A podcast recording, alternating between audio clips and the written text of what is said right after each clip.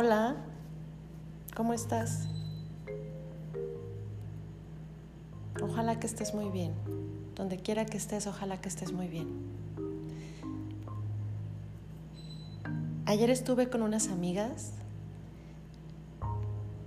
y les pregunté que si admiraban a alguien y me dio mucho gusto saber que, que sí, sí conocen mujeres que admiran, poco conocidas o que yo no las conocía muy interesantes que voy a platicarte después.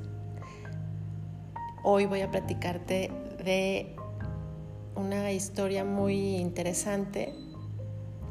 Ojalá que te guste. Que es gracias a, a que mis amigas me compartieron este tema. Vamos a hablar de las mujeres en guerra. El título dice es una, es una publicación de National Geographic y el título dice Las brujas de la noche, las hábiles pilotos rusas de la Segunda Guerra Mundial. Vamos a ver qué, qué nos platica esto. Los nazis las llamaban brujas de la noche. Los franceses les pusieron el nombre de hechiceras de la noche y sus compatriotas las llamaron hermanitas. Integrado únicamente por mujeres, el Escuadrón 588 impuso el terror entre los alemanes, que llegaron a pensar que tomaban algún medicamento que les hacía tener visión nocturna perfecta. Suena interesante, ¿no? Bueno, pues vamos a ver. Conocida en su país por ser la primer mujer en recorrer la distancia entre Moscú y el lejano oriente sin escalas, Marina Raskova abordó el avión ANT-37 Rodina y se convirtió en heroína nacional. Asimismo, aprovechó su amistad con Stalin para proponerle la idea de formar un regimiento especial de aviación compuesto solo por mujeres.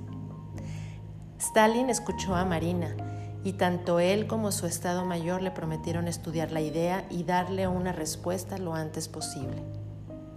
Pero en círculos militares, formados básicamente por hombres, muchos se opusieron a esta singular idea. Sin embargo, las solicitudes para alistarse en el nuevo cuerpo ideado por Marina no cesarían de llegar. En junio de 1941, los alemanes sorprendieron a los rusos al lanzar la Operación Barbarroja,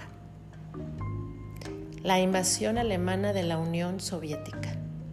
La situación era desesperada y ante la abrumadora superioridad de los alemanes por tierra y aire, el 8 de octubre de 1941, Stalin decretó una orden para que las mujeres se incorporaran a la guerra. Más de un millón de féminas respondieron a la llamada y se alistaron como francotiradoras, zapadoras y conductoras de tanques. Marina Raskova pensó que si había mujeres que podían ocupar aquellos puestos en el ejército, ¿por qué no podía haber mujeres aviadoras? Finalmente Stalin accedió y se crearon tres regimientos femeninos de combate aéreo, la División 586, la División 587 y la más famosa de todas, el Regimiento 588 de Bombardeo Nocturno. Para formar parte de este batallón, se reclutaron 115 mujeres voluntarias entre 17 y 22 años.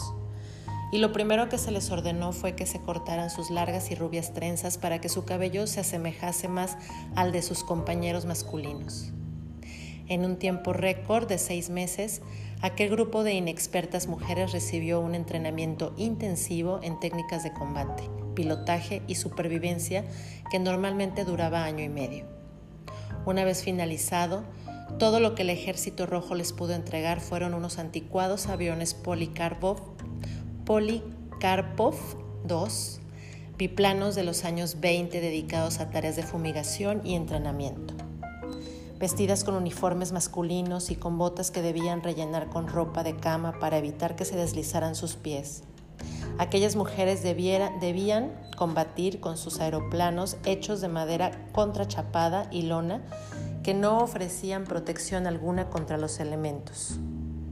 Por la noche, las pilotos tenían que soportar temperaturas bajo cero con el, con el consiguiente riesgo de congelación. Recordemos que durante los duros inviernos soviéticos, tocar un avión helado conllevaba el riesgo de que la piel se quedara adherida de inmediato al fuselaje. Además, los aviones eran tan pequeños que no tenían ni bodega para almacenar las bombas y como solo, solo podían transportar dos artefactos explosivos a la vez, estos iban apoyadas en su regazo. Aquellas valientes mujeres realizaron su primer vuelo de combate contra Luftwaffe el 12 de junio de 1942. Apodados Kukuruznik, mazorca de maíz, aquellos biplanos de marcha lenta llevaban la cabina abierta y contaban con una protección de vidrio que no protegía a su ocupante de las balas enemigas ni del fuerte viento sin mapas ni radios, podían perderse con facilidad. Una de estas aeronaves fue descubierta en Groenlandia al finalizar la guerra. Hubo que esperar a 1944 para que aquellos biplanos fueran equipados con ametralladoras. Volando a una altura de 3.000 metros y a 120 kilómetros por hora, estos aviones eran difíciles de detectar. Todas sus misiones las realizaban de noche llegando a efectuar entre 10 y 15 salidas en un solo día. Siempre volaban en grupos de tres. Dos de los aviones actuaban como señuelos y el tercero, después de apagar el motor y planear más lentamente que un paracaidista, es el que lanzaba las bombas sobre el objetivo y así hasta, las, hasta que las tres aeronaves culminaban la misión. El ruido de las alas de los Polikarpov al rozar el aire eran comparados por los alemanes con el de una escoba, y de ahí el apodo que se ganaron por parte del enemigo, Nachtexen, las brujas de la noche. En su obra Las brujas de la noche, la investigadora rusa Liuba Vinogradova aporta los testimonios directos de las aviadoras soviéticas de la Segunda Guerra Mundial y lo hacen contando detalles íntimos que normalmente se suelen pasar por alto. La separación de sus familias, la dificultad de contar con la ropa adecuada, las lágrimas cuando les cortaban el largo cabello, el acoso y las bromas que tuvieron que soportar por parte de sus compañeros pilotos masculinos, que muchas veces iban pasados de vodka, el problema con los anticonceptivos, o incluso la confección de lencería con la seda de los paracaidistas de los aviadores alemanes derribados, lo que no dejaba de ser una gran humillación para los pilotos del Reich. Hitler llegó a conceder una cruz de hierro, la condecoración más alta del ejército alemán, por bruja abatida, y también se creó un regimiento alemán de combate nocturno para contrarrestar las ofensivas de esta división de élite femenina. Los alemanes estaban tan asombrados de la considerable habilidad de las brujas nocturnas que difundieron el rumor de que el gobierno soviético mejoraba la visión de las mujeres con una medicina experimental para darles una especie de visión nocturna felina. Comparadas con la mayoría de mujeres que servían a las órdenes del ejército soviético y que constantemente sufrían acoso y a veces incluso violencia sexual, las aviadoras eran un grupo, un grupo privilegiado a pesar de que había mucha discriminación. Los hombres acostumbraban a ningunear constantemente a las aviadoras llamándolas muñecas. Un ejemplo clásico son las exclamaciones que los pilotos lanzaron en el campo de batalla cerca de Stalingrado cuando se enteraron de que un regimiento de bombardeo femenino llegaba en su apoyo. A cubierto, hay chicas tratando de aterrizar.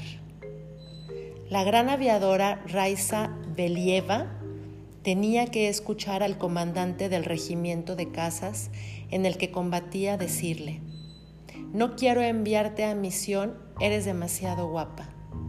Esas mujeres que muchas veces poseían más experiencia de vuelo que sus propios camaradas, tenían que probar constantemente sus habilidades y coraje para granjearse su respeto. Pero no todas salieron con vida. El escuadrón de brujas nocturnas perdió a 32 pilotos, incluida la coronel Marina Raskova, cuando fue enviada a la línea del frente. A su muerte se celebró el primer funeral de Estado de la Segunda Guerra Mundial y sus cenizas fueron enterradas en el Kremlin. Mientras tanto, otras 23 pilotos, entre ellas la legendaria Nadesta, Nadesta Popova, obtuvieron el prestigioso título de héroe de la Unión Soviética. La emoción tras la victoria era la misma que la de los hombres, pero expresada en muchos casos de un modo un tanto distinto. Has derribado un Heinkel, querida, le espetó su mecánica alera Komiakova al aterrizar tras un combate contra una formación de bombarderos alemanes. Inmediatamente el resto de mujeres del personal de tierra la rodearon y la besaron. La aviadora sería derribada poco después y encontraron su cuerpo en un campo de girasoles. Sin embargo, las brujas nocturnas fueron excluidas del desfile del Día de la Victoria de Moscú y algunas de ellas, como Polina Gelman, Irina Rakovolskavia, Raisa Aronova o Lilia Litjak, fueron homenajeadas. ¿Cómo ves?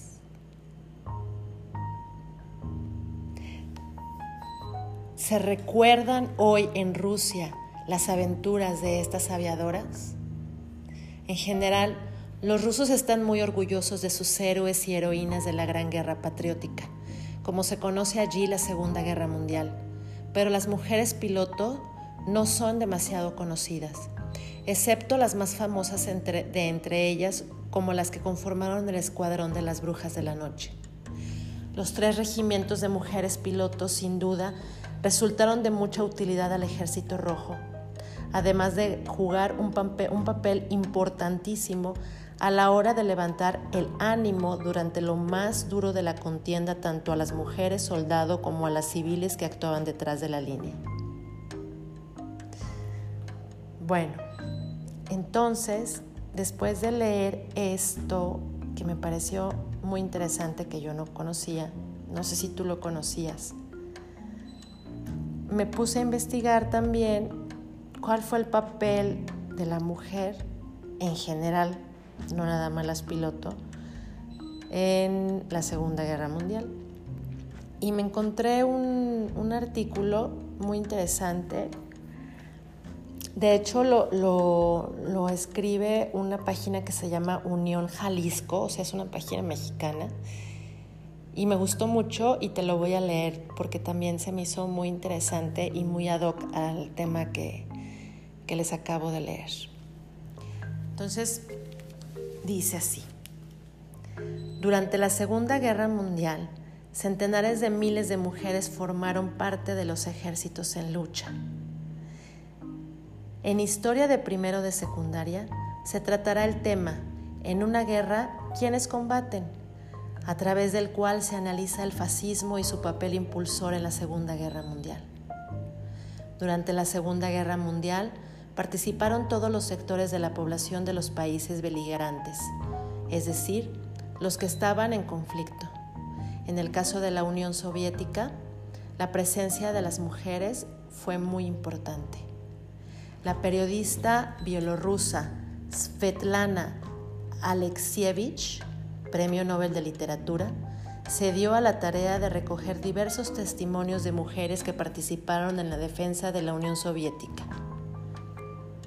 Aquí les va un testimonio que recabó esta historiadora.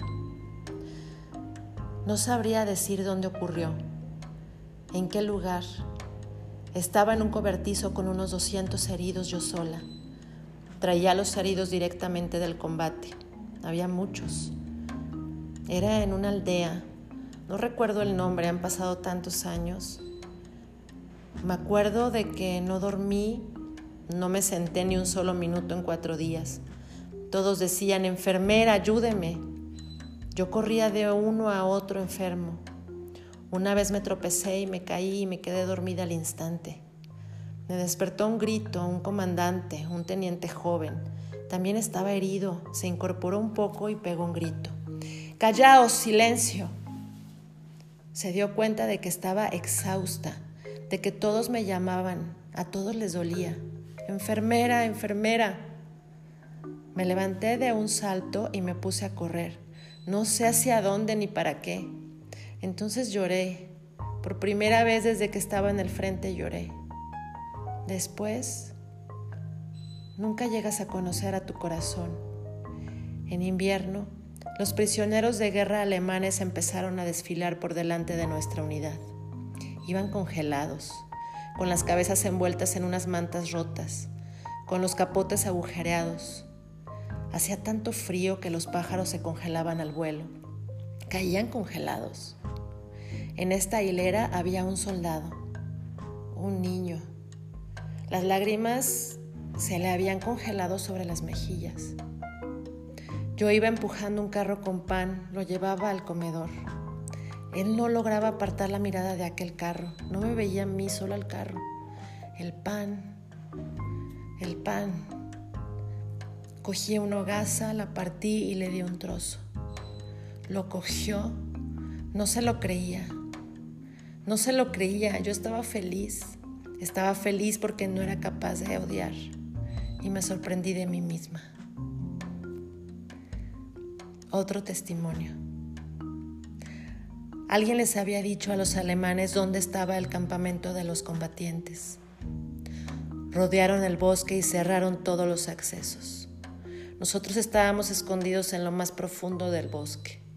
Nos salvaban los pantanos. Los del destacamento punitivo no se metían allí. El Senegal, el Senegal, se tragaba la técnica y a los hombres. Durante días, durante semanas, estuvimos de pie con el agua llegándonos hasta el cuello. Con nosotros había una operadora de radio que había dado a luz hacia poco. Un bebé de un año, pedía pecho. Pero la madre tenía hambre, no, no había leche, el niño lloraba. Los soldados estaban cerca, llevaban a los perros. Si los perros la oían, moriríamos todos todo el grupo, unas 30 personas, ¿lo entienden? El comandante tomó la decisión. Nadie se atrevía a transmitir la orden a la madre, pero ella lo comprendió. Sumergió el bulto con el niño en el agua y lo tuvo allí un largo rato. El niño dejó de llorar. El silencio. No podíamos levantar la vista, ni mirar a la madre, ni intercambiar miradas. Tercer testimonio. Nos dieron permiso para excavar las tumbas para buscar donde habían sido enterrados nuestros familiares fusilados. Cavábamos. La gente se llevaba lo que había encontrado y reconocido. Uno traía un brazo en una carretilla, otro conducía un carro con una cabeza dentro. Una persona aguanta poco tiempo entera debajo de la tierra se había entremezclado con la arcilla y con la arena. No encontré a mi hermana. Me pareció reconocer un trocito de su vestido. Me pareció que era suyo. Mi abuelo me dijo, nos la llevamos, así tendremos algo para enterrar. Y pusimos en el ataúd aquel trocito de tela.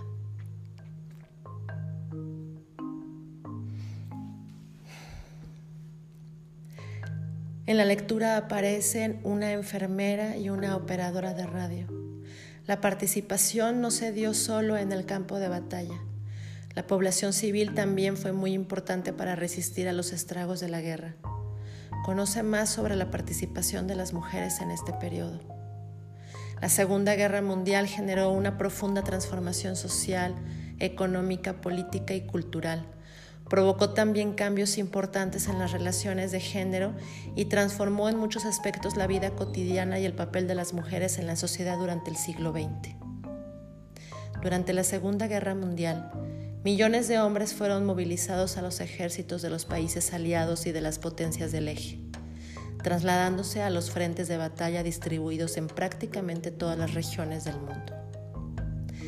Esa movilización masculina hizo que las mujeres casadas o que vivían en pareja, que cumplían mayoritariamente el papel de madres, compañeras y esposas, responsables de las tareas domésticas y de la alimentación y el cuidado de los y las hijas, quedaran al frente como jefas de familia, haciéndose cargo también de la manutención del hogar y de la responsabilidad de atender todos los aspectos de la vida cotidiana de los hogares, económicos, de mantenimiento, de abasto, de alimentación, de seguridad, de educación y de recreación.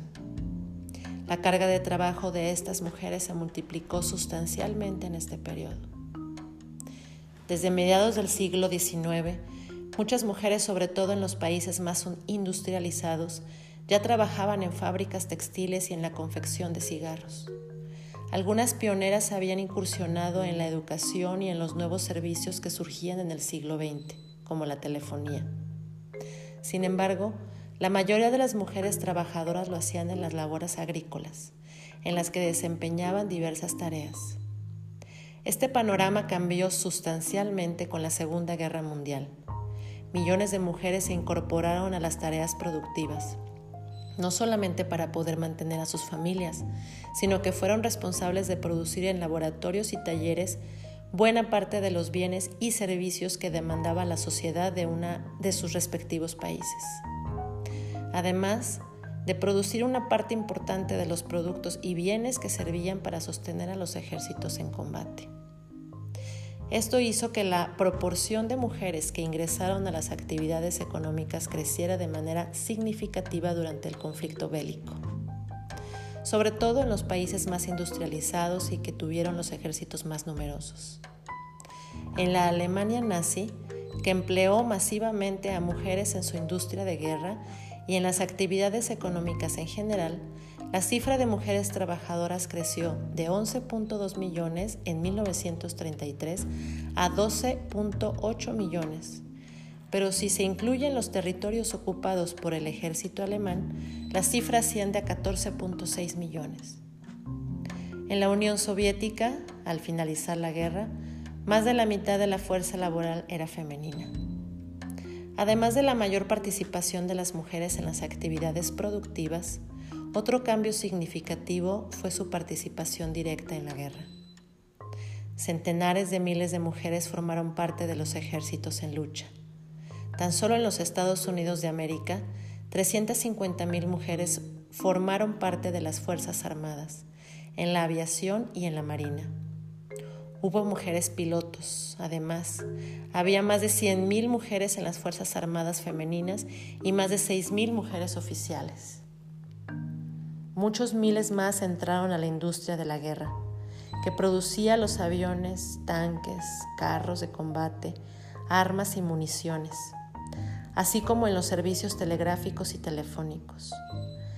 Más de 310.000 mujeres trabajaron en la industria aérea, siendo el 65% del total de la mano de obra empleada en ese sector. De igual modo, miles de ellas trabajaron en la fabricación de barcos y en la marina.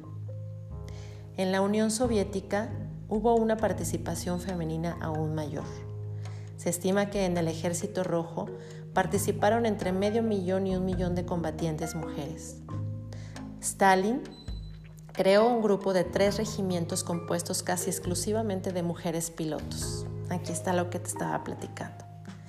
Aunque de menor, de menor proporción que en la URSS, en Inglaterra, Francia, así como en prácticamente todos los países, ocurrió un fenómeno semejante de participación femenina directa en la guerra y en la industria y en los servicios asociados a ella. Vale la pena destacar el trabajo de miles de enfermeras y muchas doctoras que formaban parte de la retaguardia de los ejércitos como encargadas de atender a los heridos. En Gran Bretaña, por ejemplo, hubo un servicio especial de enfermería de la Real Fuerza Aérea. Además de las mujeres enlistadas en los ejércitos de sus países, muchas otras ingresaron como voluntarias en organizaciones humanitarias como la Cruz Roja empleándose sobre todo como enfermeras. Para conocer más sobre la Segunda Guerra Mundial, tenemos que seguir leyendo lo que les voy a platicar.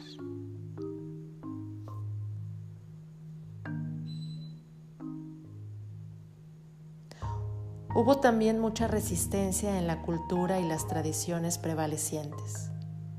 Los salarios que ganaban las mujeres en las actividades productivas tradicionales y en la industria de guerra eran menores a los, a los de los hombres, a veces del 50% menos.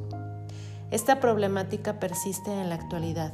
Por ejemplo, ONU Mujeres identificó que en Estados Unidos de América las mujeres afroamericanas ganan solo 62 centavos, las mujeres indígenas 57 centavos y las latinas 54 centavos por cada dólar que ganan los hombres blancos. Hubo también una acentuada discriminación racial. En los Estados Unidos de América, las mujeres afroamericanas no eran bien vistas por las mujeres blancas, quienes las segregaban además de que sus salarios eran inferiores. Lo mismo ocurría con las mujeres de ascendencia asiática y latina. La Segunda Guerra Mundial fue también una catástrofe, para millones de mujeres. En el Tercer Reich, las mujeres judías, las gitanas y las polacas fueron el blanco preferido del exterminio nazi. Millones de mujeres fueron víctimas de la política genocida nazi. Se calcula que la mitad de las víctimas fueron mujeres. Muchas de ellas perecieron en los campos de concentración. Fueron abusadas sexualmente y esterilizadas con el propósito de impedir la procreación de razas que consideraban inferiores, a través de la eugenesia como la estudiaron anteriormente. Las mujeres se empoderaron notablemente durante la Segunda Guerra Mundial. Cuando ésta llegó a su fin y los miles de hombres combatientes regresaron a sus hogares, Muchas mujeres que habían ingresado a la fuerza de trabajo en la industria y servicio fueron desplazadas. Sin embargo, las mujeres habían tomado una mayor conciencia de su importancia en la sociedad y muchas de ellas no permitieron este desplazamiento y lucharon por conservar sus puestos de trabajo. La vida ya no fue la misma. A partir de este entonces, las mujeres lucharon en múltiples frentes para que se reconociera su derecho a organizarse colectivamente, para poder acceder a la educación superior y a empleos, y una vez en ellos ganar sueldos justos, así como tener mejores condiciones laborales y poder acceder a puestos de mayor responsabilidad como puestos directivos. A partir de la transformación social durante y después de la Segunda Guerra Mundial, se sentaron las bases del feminismo de las décadas siguientes, en el que las mujeres adquirieron mayor conciencia sobre su identidad femenina y sus derechos, conciencia, organización y formas de lucha que no han cesado desde entonces. Ahora voy a platicarte de una breve recapitulación acerca de la participación de las mujeres durante y después de la Segunda Guerra Mundial. Durante el conflicto, trabajaron como enfermeras que rescataban y cuidaban a los heridos del frente de batalla, también como pilotos en distintos ejércitos, destacando las de los ejércitos soviéticos. Colaboraron como miembros de la resistencia de los países ocupados por Alemania como, y, y como soldados. Como ejemplo, el ejército estadounidense tuvo un cuerpo femenino en el que se enlistaron alrededor de 150.000 mujeres. Además, hubo notables espías. Por otra parte, mientras la mayoría de los hombres luchaban en, los frentes de batalla, las mujeres se encargaron de las labores agrícolas e industriales en sus países. Esto fue muy notorio en Estados Unidos de América, pues el sistema productivo, el comercio y la vida cotidiana siguieron su curso gracias a ellas. Al término de la guerra y con el regreso de los hombres, las mujeres se negaron a limitarse a su papel de acompañantes y amas de casa y conservaron sus puestos de trabajo que les daba independencia económica. Como consecuencia indirecta, la guerra aceleró la incorporación femenina al mundo laboral y activó un cambio en la concepción cultural que existía de la mujer. ¿Cómo ves? Sí, sí, por supuesto que sí sabía, no sé tú, pero pues sí sabía que, que había, había habido un cambio en, en las actividades de las mujeres y el pensamiento de las mujeres después de la Segunda Guerra Mundial, ya, ya sabía yo eso. Sin embargo, no sabía qué tanto habían participado durante la, la Segunda Guerra Mundial. Sabía que habían trabajado en, fábricas, pues porque tenía que seguir la vida, tenía que comer la gente y los niños y todo esto, pero no sabía qué tanto habían participado, aparte de enfermeras, que también era como lo más común, ¿no? Que lo que vemos, bueno, lo que yo veía o lo que yo pensaba es que trabajaban como enfermeras. Me sorprendió que, pues, eh, tuvieran la oportunidad de desarrollar y de demostrarse a ellas mismas, no a los demás, sino a ellas mismas, que yo creo que es lo más importante, ¿no? Que se hayan demostrado a ellas mismas que eran capaces de hacer trabajos que si no hubiera ocurrido la guerra jamás ni las hubieran dejado ni lo hubieran intentado. Por ahí hay un dicho que dice, nunca sabes lo fuerte que eres hasta que es tu única opción. Es súper cierto. Como dice estos testimonios fuertísimos, pues nunca sabía, nunca, nunca sientes tantas cosas como en situaciones extremas. Que yo creo que cuando las estás viviendo es muy duro, pero aprende uno de la gran fortaleza y capacidades que, tenemos como seres humanos, no como mujeres, porque también en la guerra, en la Segunda Guerra Mundial entiendo perfecto que hubo muchísimas familias y hombres que sufrieron y que tuvieron que ir a pelear porque no les quedaba de otra, ¿no? Porque si no los mataban de traición. Yo no estoy demeritando el trabajo de los hombres, definitivamente también fue un sacrificio humano innecesario. Pero como en todo, no puede haber todo malo, todo bueno, surgió este poder femenino y, pues las consecuencias son las que estamos viviendo ahora.